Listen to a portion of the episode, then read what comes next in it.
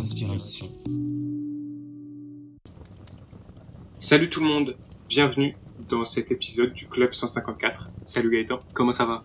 Eh ben écoute, ça va très bien, Jules, merci d'avoir demandé. Je suis très content d'être là aujourd'hui pour présenter ce premier épisode du, du Club 154.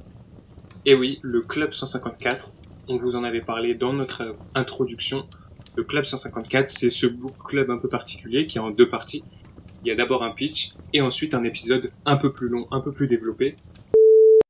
Attention, les avis donnés dans ce podcast sont purement subjectifs et n'ont pas vocation à être diffamants, ni envers l'auteur, ni envers son œuvre. Les idées évoquées sont des pistes de réflexion issues des lectures à l'instant T et ne sont pas nécessairement démonstratives de nos points de vue respectifs. Pour vous faire un avis, le meilleur moyen est de vous procurer le livre, si possible auprès de libraires indépendants, de le lire et d'en tirer votre propre analyse. Bien entendu, vos ressentis sont les bienvenus pour nourrir notre discussion. Aujourd'hui, on va vous parler de Rich Dad Poor Dad. Moi personnellement, je ne l'ai pas lu. J'ai hâte de savoir pourquoi Gaëtan conseille ce livre-là. Gaëtan, est-ce que tu peux nous présenter un peu ce livre dont tu avais envie de nous parler?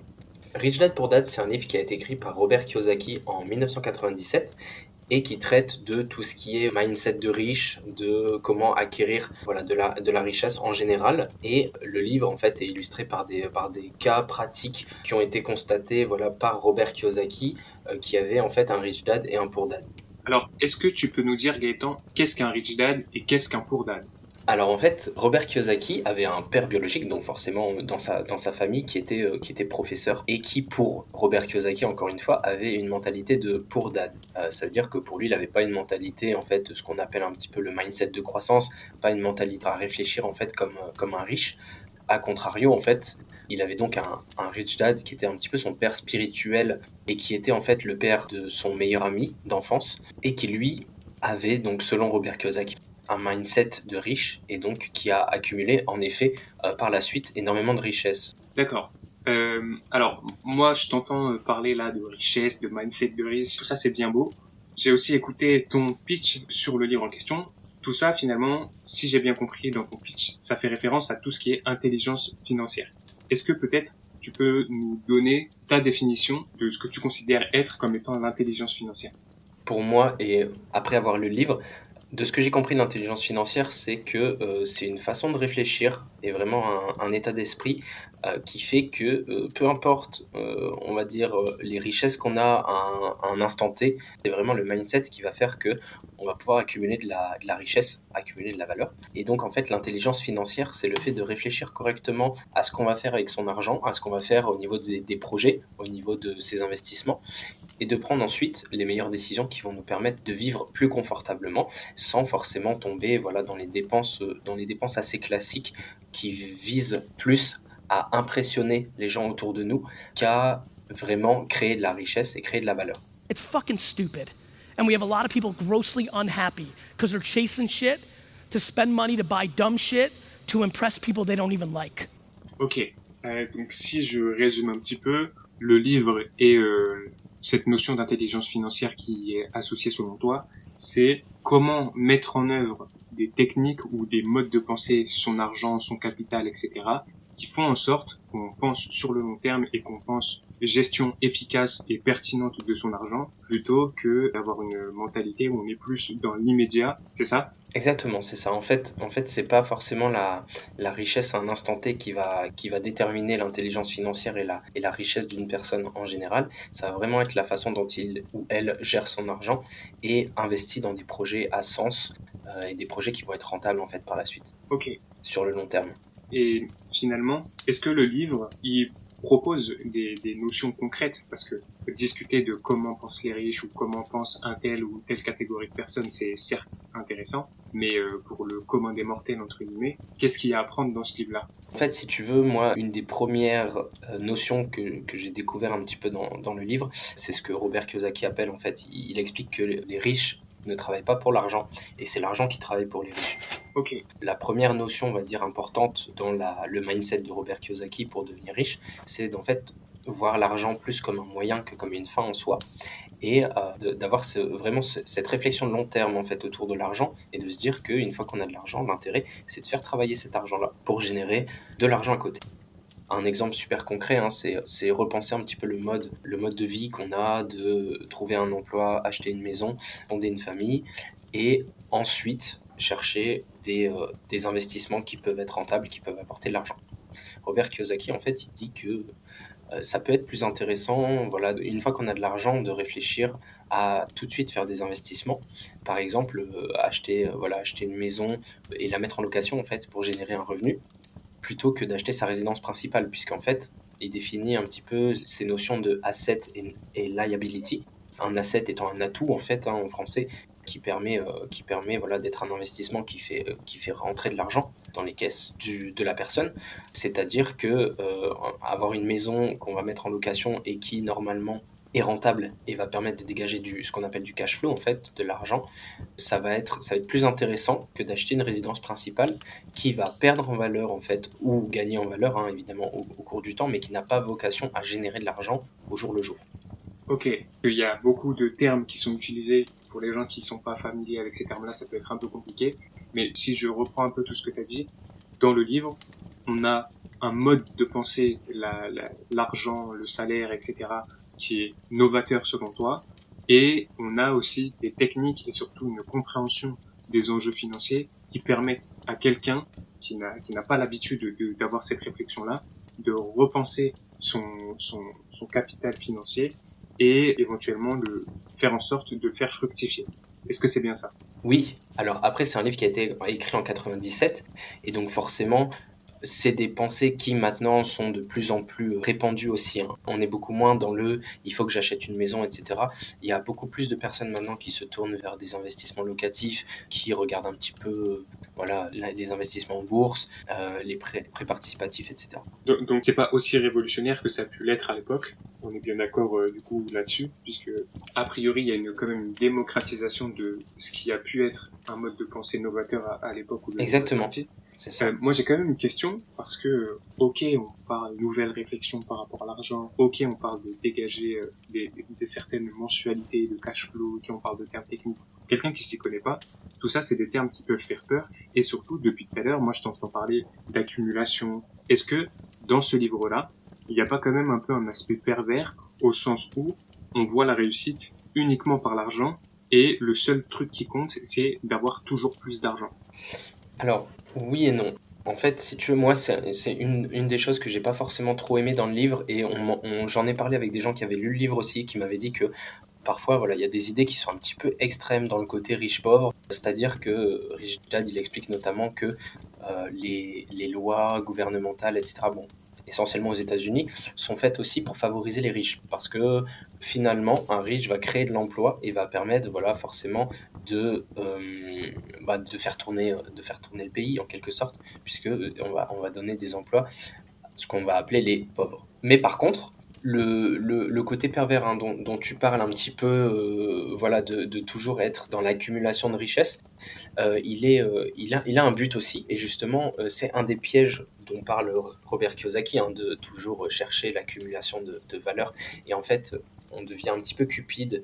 Et euh, très souvent, en fait, il explique que les gens qui recherchent vraiment que de l'argent, ils vont au bout d'un moment s'en mordre les doigts parce qu'ils sont jamais rassasiés et que au bout d'un moment, bah, quand ils perdent tout ou une partie de leur richesse, bah, d'un point de vue mental et forcément d'un point de vue motivation, c'est très difficile à vivre.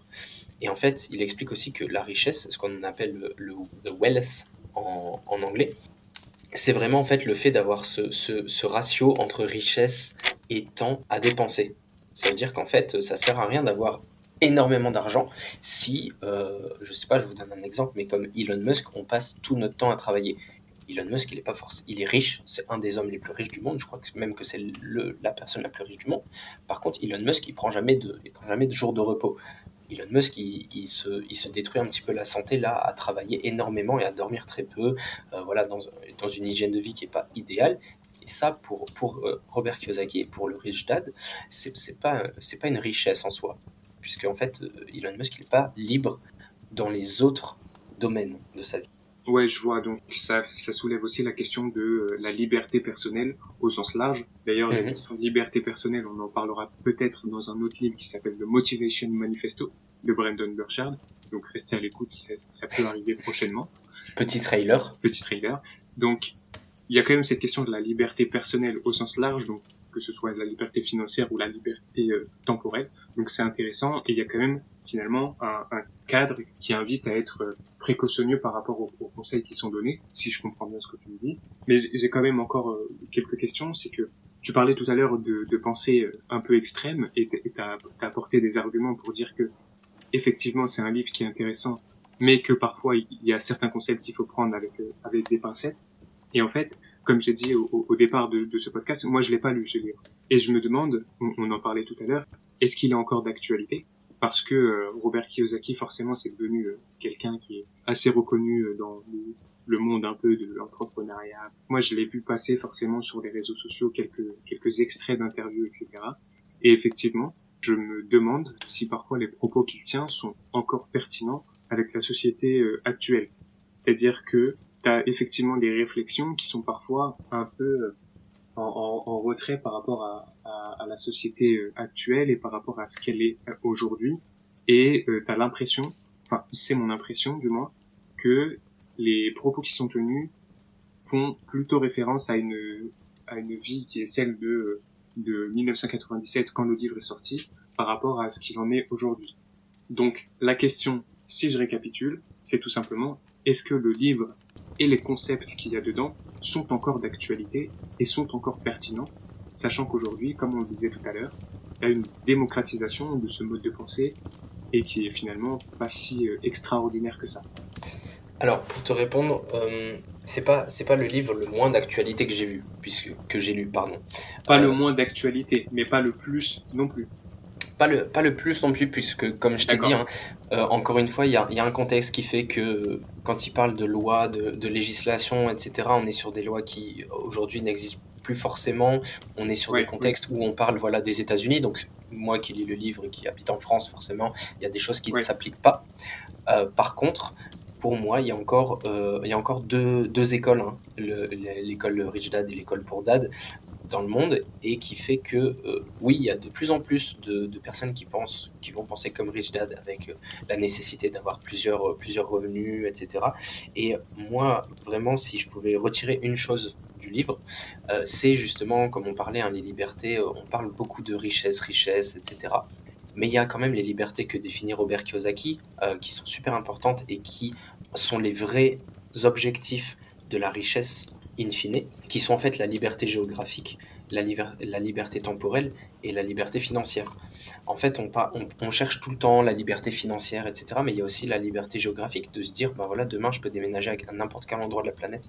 Et donc voilà, ces trois libertés, on vous en parlera très probablement dans un autre podcast, mais pour moi, c'est vraiment, c'est vraiment ce qu'il y a à retenir en fait de ce livre-là, même si, encore une fois, comme tu le dis, il y a des idées un petit peu extrêmes.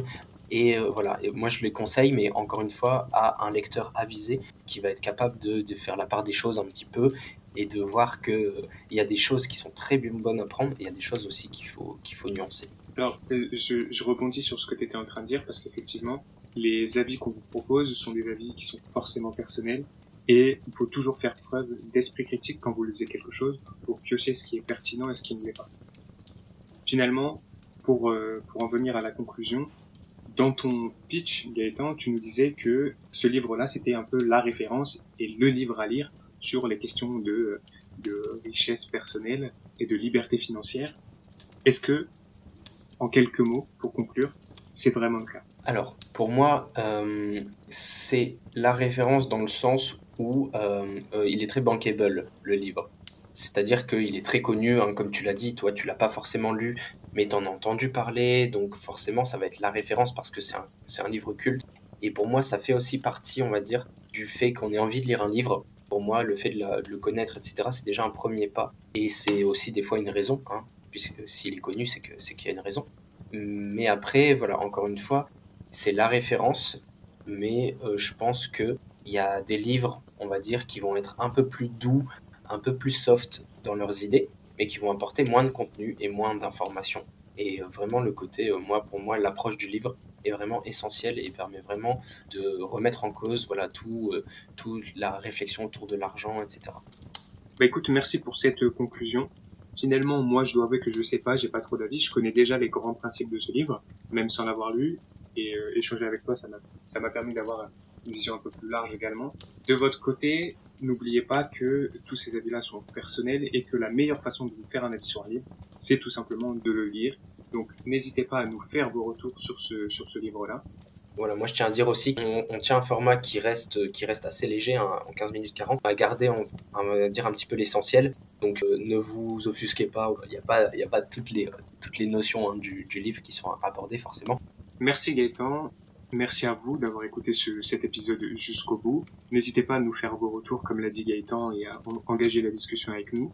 On vous attend sur nos réseaux sociaux pour les prochains épisodes du Club 154 et plus largement d'Inspiration. Inspiration.